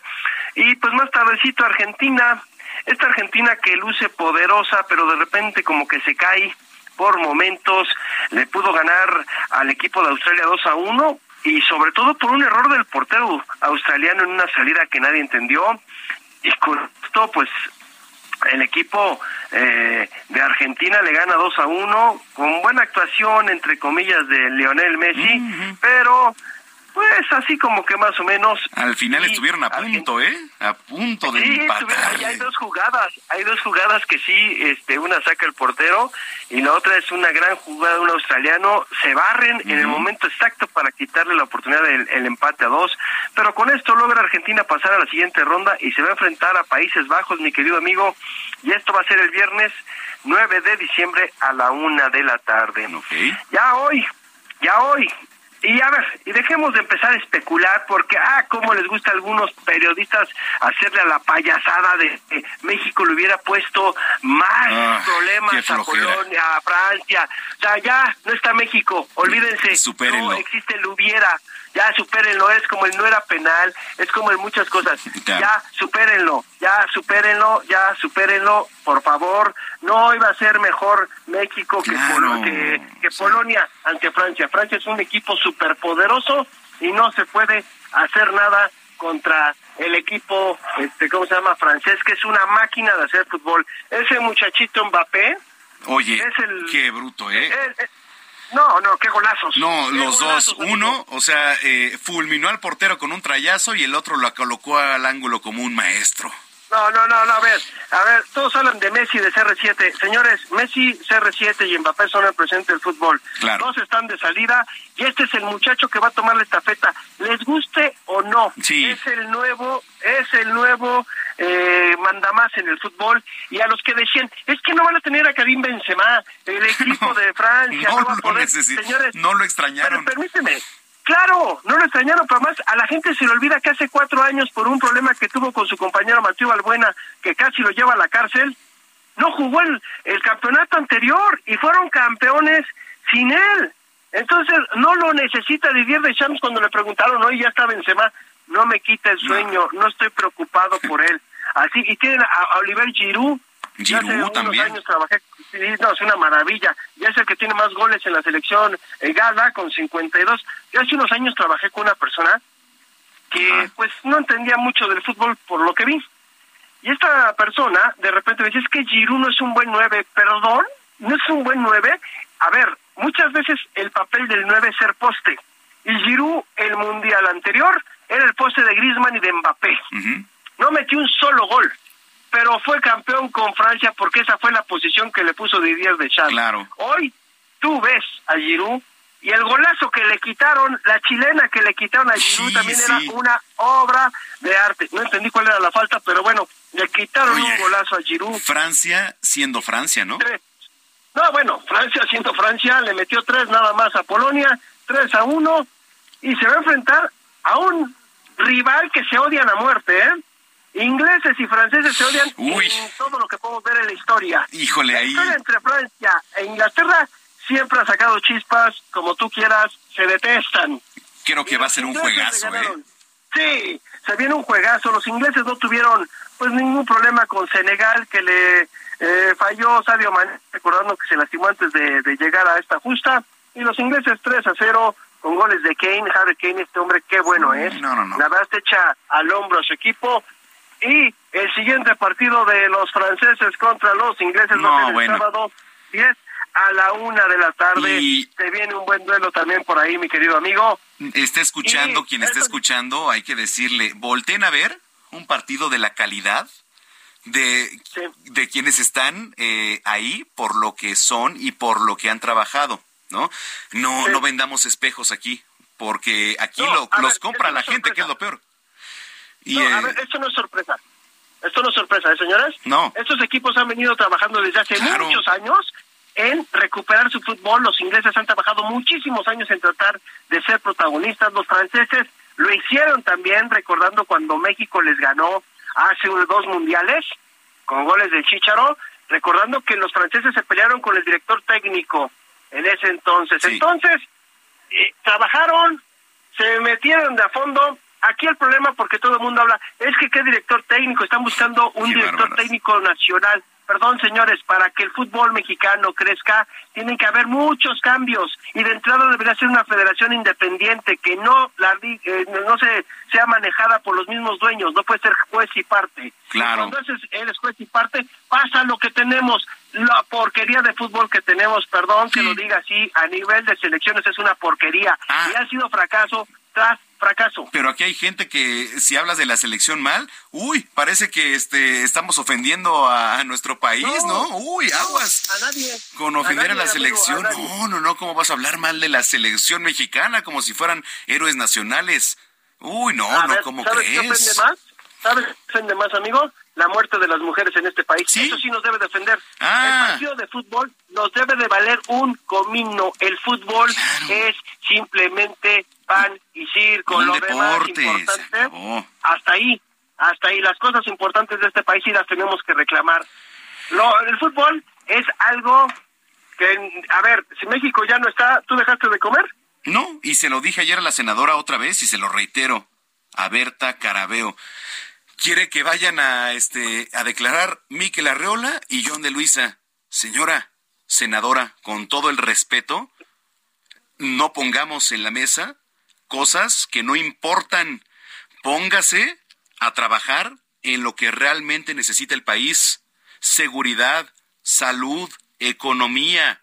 O sea, ¿cómo crees que una senadora de la República voltee a ver y ponga por delante, y perdón, ¿no? Para los que me escuchen, pero es la realidad, por delante un deporte que todo lo que está pasando en el país. Perdón, pero bueno, ese es mi... Pues mira, no pasa, tú déjalos, déjalos, les encanta darle este jarabe de pico a sus, a Pues sus seguidores, a sus fanáticos, y ese es el problema de cada quien, y creo que cada quien sabrá cómo, cómo toman las cosas, ¿no? Pero creo que hay cosas más importantes. Y ya los partidos de mañana, amigo, a las nueve de la mañana Japón contra Croacia y a la una de la tarde Brasil contra Corea del Sur. Y el martes terminan los octavos de final entre el duelo de Marruecos contra España a las nueve de la mañana y a la una de la tarde Portugal contra Suiza. Eso ha sido el campeonato que se está celebrando allá en Qatar. Y ahora vamos a la NFL porque pues siguen las Águilas de Filadelfia a tambor batiente, amigo. Hoy ganaron 35 a 10 a los Titanes de Tennessee. El jueves por la noche el equipo de los Bills de Búfalo le pegó 24 a 10 a los Patriotas de Inglaterra. En el duelo más añejo de la NFL, los empacadores de Green Bay ganaron 28 a 19 a los Osos de Chicago. El equipo de los aceleros de Pittsburgh le gana 19 a 16 a los Halcones de Atlanta.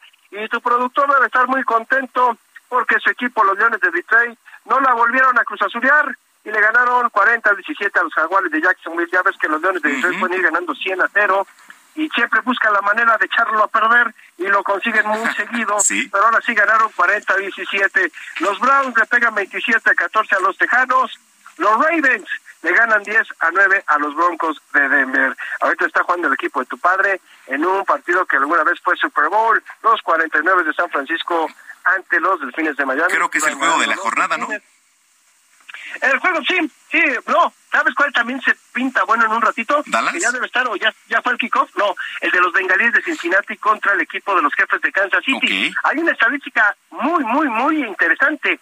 Desde los ochentas no le gana el equipo de Kansas City a los bengalíes. Y además otra, Joe Burrow, el que es el quarterback del equipo de los bengalíes, no ha perdido contra Patrick Mahomes, mi querido amigo. Órale, está interesante.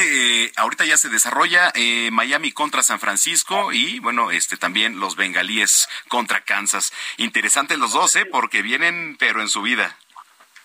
Y los vaqueros de Dallas ya en la nochecita, amigo. Con Indianápolis, sí.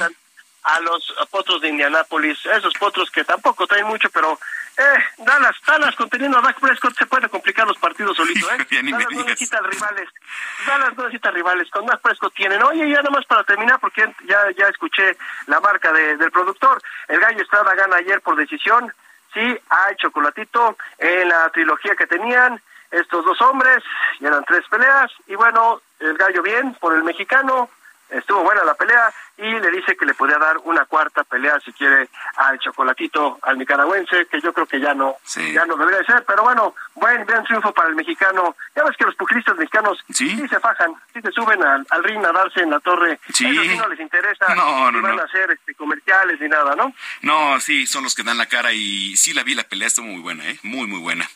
Bueno, Robert, tus redes sociales, ahí me encuentras en Twitter amigo como arroba R San Germán estamos para servirles te mando un abrazo y estamos en contacto. igualmente igualmente provecho Gracias, Roberto San Germán, 3 con 41. Salud con el doctor Manuel Lavariega.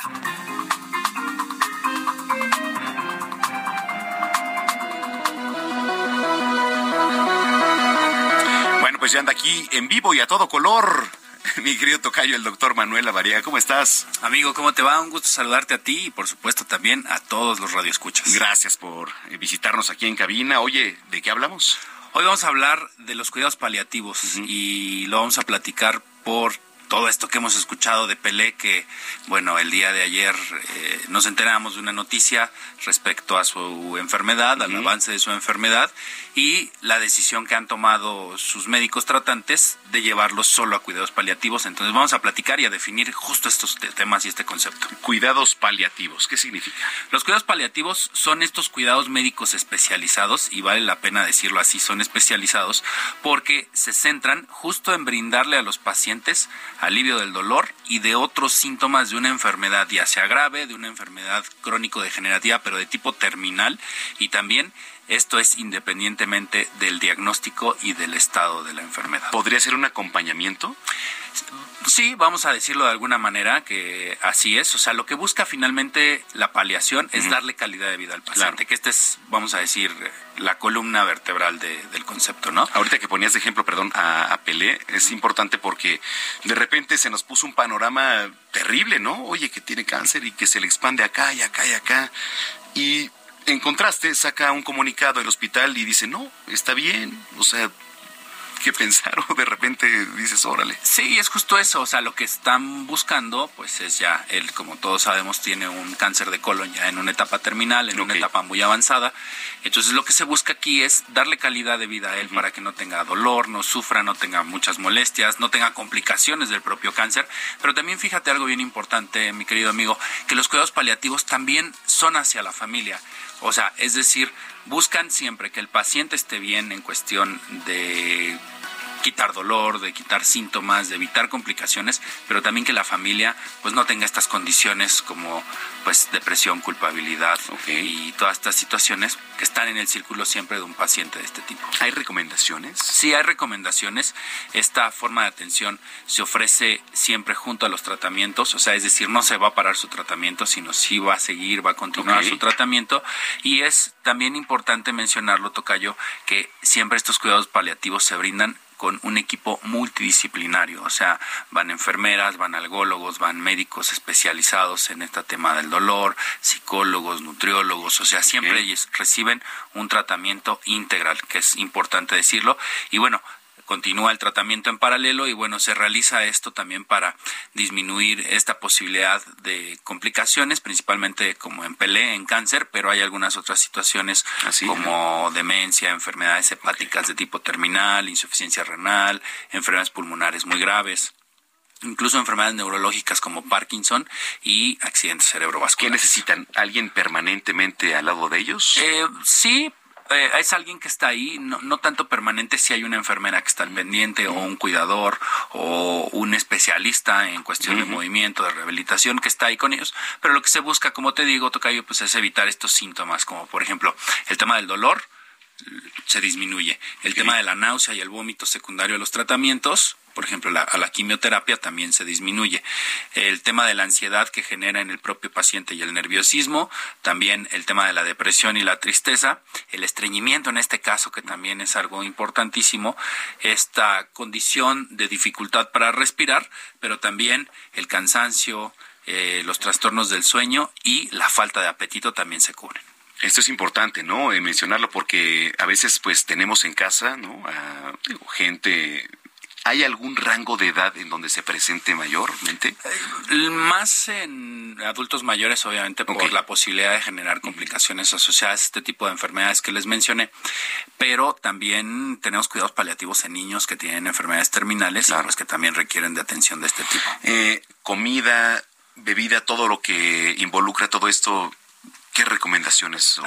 Aquí yo creo que siempre vale la pena tener en cuenta la condición de cada paciente. Claro. Porque, bueno, muchos pacientes por el tipo de enfermedad y los tipos de tratamiento que tienen no generan hambre, no generan incluso, mm. pues, ganas de comer, ¿no? Sí.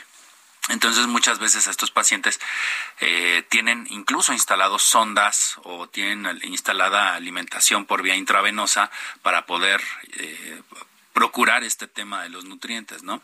Pero aquí más que nada es individualizar el caso a cada paciente y sobre todo pues darle calidad de vida, ¿no? Calidad de vida en cuestión de hidratación, horas de sueño, descanso, recuperación, que pueda ir al baño, que puedan estar tranquilos, que no tengan estrés, que no tengan insomnio y sobre todo quitarles el dolor porque el síntoma cardinal básicamente de todos estos pacientes es el dolor. Aquí en nuestro país, ¿qué lugares hacen eso? Eh, hay clínicas especializadas en cuidados paliativos, hay clínicas especializadas, incluso hay especialidades médicas específicas que son los algólogos para esto y obviamente pues se genera un equipo multidisciplinario para tratar a estos pacientes de manera integral. Oye, qué interesante lo que nos dices. Eh, para los, eh, iba a decir pacientes, para la gente que nos viene escuchando a esta hora de la tarde, eh, ¿dónde te siguen redes sociales? Claro que sí, me pueden encontrar como DR La Variega Sarachaga, ahí con todo gusto podemos resolver todas sus dudas. Que bueno, también son pacientes. Sí, no, y, mira, y esto es bien importante porque fíjate que eh, por este medio muchos de los pacientes me han contactado y muchas de las personas me han contactado, pero no solo para pedir consultas, sino también para decirme, oye, doc, fíjate que tengo esta duda, ¿qué puedo hacer? ¿Dónde me sugieres que vaya? Me han escrito pacientes de otros Oye, el doctor Lavariega no es psicólogo, ¿eh? Por favor, no le estén escribiendo al doctor Lavariega nada más para su punto de vista. Contáctelo para una cuestión médica, ¿no? No, es no eres psicólogo. no, pero también los apoyamos con todo gusto para poder orientarlos y llevar a donde mejor tengan que estar. Oye, muchísimas gracias por acompañarnos hoy. Un gusto, excelente tarde para todo el auditorio. Es el doctor Manuel Lavariega aquí en Zona de Noticias 3 con 48. ¿Qué más es posible con Katia Castelo?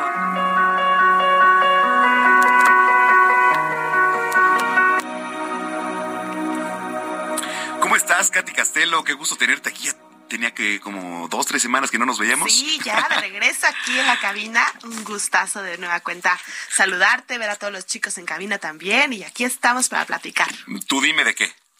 Justo hoy quiero platicar de algo muy relevante, Manuel, el tema de los pensamientos, el poder que tienen los pensamientos y sobre todo ahora que estamos acercándonos a la recta final del año y que todos empiezan con sus propósitos de año nuevo, ¿Y qué crees? Que muchos empiezan también a autosabotearse pensando que lo que hicieron este año no fue bueno, pensando que fue un año terrible. Últimamente he escuchado mucho este speech, ¿no? En algunos, algunas reuniones de Navidad de este año fue muy complicado, fue muy difícil, pero ¿qué crees? Cada año vamos repitiendo lo mismo.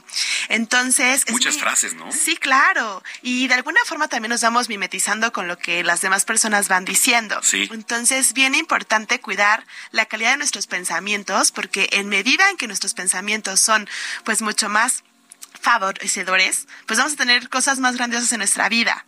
De repente empezamos justo con la queja, ¿no? Con la decepción. Y más o menos como funciona es así. Viene un pensamiento a tu, a tu mente y una vez que hay un pensamiento, hay una emoción. Y como hay una emoción, también hay un sentimiento. Y la mente finalmente no distingue las cosas entre si son reales o no. Y muchas veces, Manuel, también este es un dato muy interesante, el 50% de las, de las horas que dedicamos al día estamos pensando cosas totalmente diferentes a lo que estamos haciendo en ese momento estamos divagando. Podemos estar en el trabajo, pero estamos pensando en, otra cosa. Claro, en si será que me puso el cuerno, será que se Sí. Yo creo que sí se canalizan los pensamientos mucho a, a esa parte de si tienes pareja, la infidelidad que está haciendo, ¿no? Pero tú tú mismo te creas esas ideas. Claro, ahí es donde de repente se vuelve la toxicidad. Claro, sí, sí. Y tu pensamiento de alguna forma está creando eh, tu vida, está creando tu realidad. Por eso es bien importante empezar a analizarnos y yo les diría a reconocer también en esta recta final del año las cosas que sí hemos hecho bien. Porque a veces nos cuesta trabajo esto, ¿no? El reconocer que hemos logrado cosas, porque también estamos todo el tiempo comparándonos con los demás. Y eso también es algo que la mente de alguna forma está determinando terminando.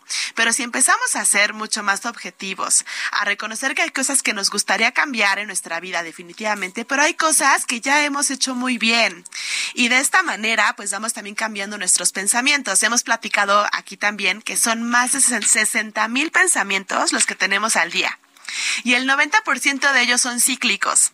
Entonces, si estamos pensando en, ¿será que me puso el cuerno? ¿Será que no le caigo bien? ¿Será que mil y un cosas que no nos benefician? ¿Energías? Totalmente. Y volvemos a crear eso al día siguiente. Entonces, antes de empezar el próximo año, desde ahora yo los invitaría a que analicemos esto, ¿no? ¿Cómo podemos cambiar la calidad de nuestros pensamientos? Hay muchas formas de hacerlo. La gratitud es una de ellas, lo hemos platicado, el ser agradecidos por lo que sí tenemos. Eso, sobre todo.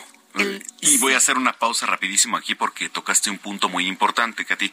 Eh, el ser agradecidos. El jueves platicaba yo con Alejandro Cacho, mi compañero. Me decía, oye, tú haces rituales de los calzones amarillos o rojos o que si barres o las maletas.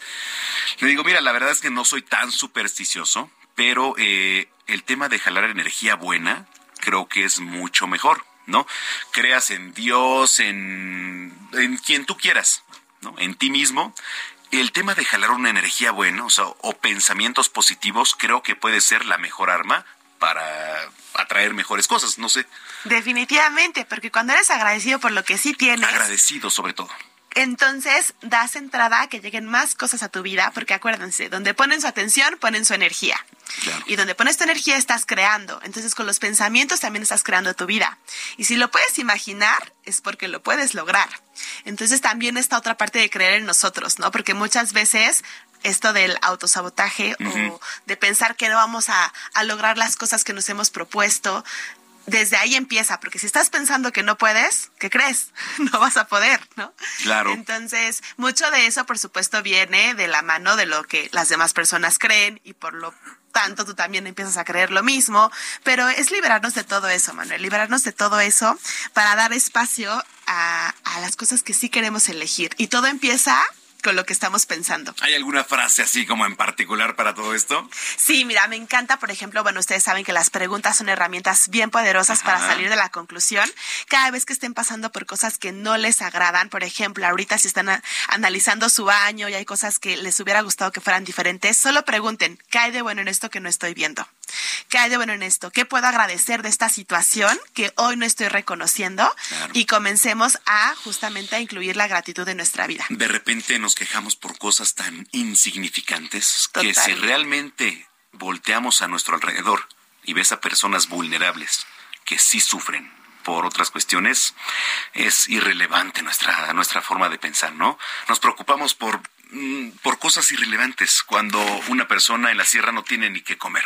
Totalmente, no valoramos muchas cosas, así que esta época de Navidad, de fiestas, de reuniones, hagamos esto, agradezcamos más, valoremos más y entonces sí estemos abiertos a seguir creando cosas más grandiosas, pero reconociendo y valorando desde el día de hoy. Tus redes sociales, Katy Castelo. Claro que sí, me pueden encontrar en Instagram como arroba soy Katia Castelo. Estaré feliz de estar en contacto con todos. Muchísimas gracias. Gracias y gracias a ustedes por habernos acompañado. A nombre de toda esta gran producción. Por allá, Gina Monroy, Héctor Vieira, por allá, Diego Iván González, Artur, Alex, muchísimas gracias.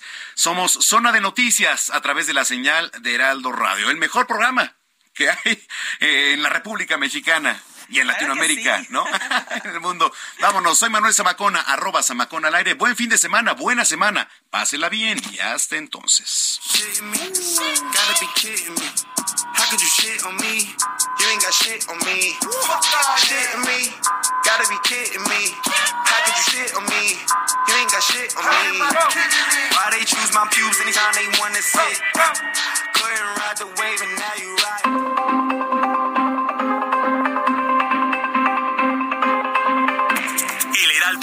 Presentó Zona de Noticias con Manuel Zamacona.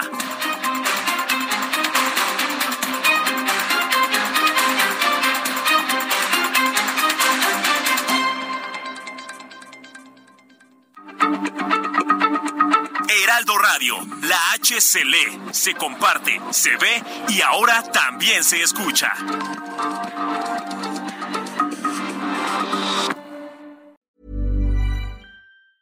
If you thought the only way to get a more defined jawline with natural looking results was through surgery, think again. Juvederm Volux XC is a non surgical injectable gel filler that improves moderate to severe loss of jawline definition and can help you achieve natural looking results with little downtime. Even better, this improved definition lasts up to one year with optimal treatment. No maintenance required. Improve jawline definition for a smooth, sculpted look with Juvederm Volux XC. For important safety information and to find a licensed specialist, visit juvederm.com. That's J U V E D E R M.com. Not for people with severe allergic reactions, allergies to lidocaine, or the proteins used in Juvederm. Common side effects include injection site redness, swelling, pain, tenderness, firmness, lumps, bumps, bruising, discoloration, or itching. There's a risk of unintentional injection into a blood vessel, which can cause vision abnormalities, blindness, stroke, temporary scabs, or scarring. Talk to a licensed specialist to find out if it's right for you.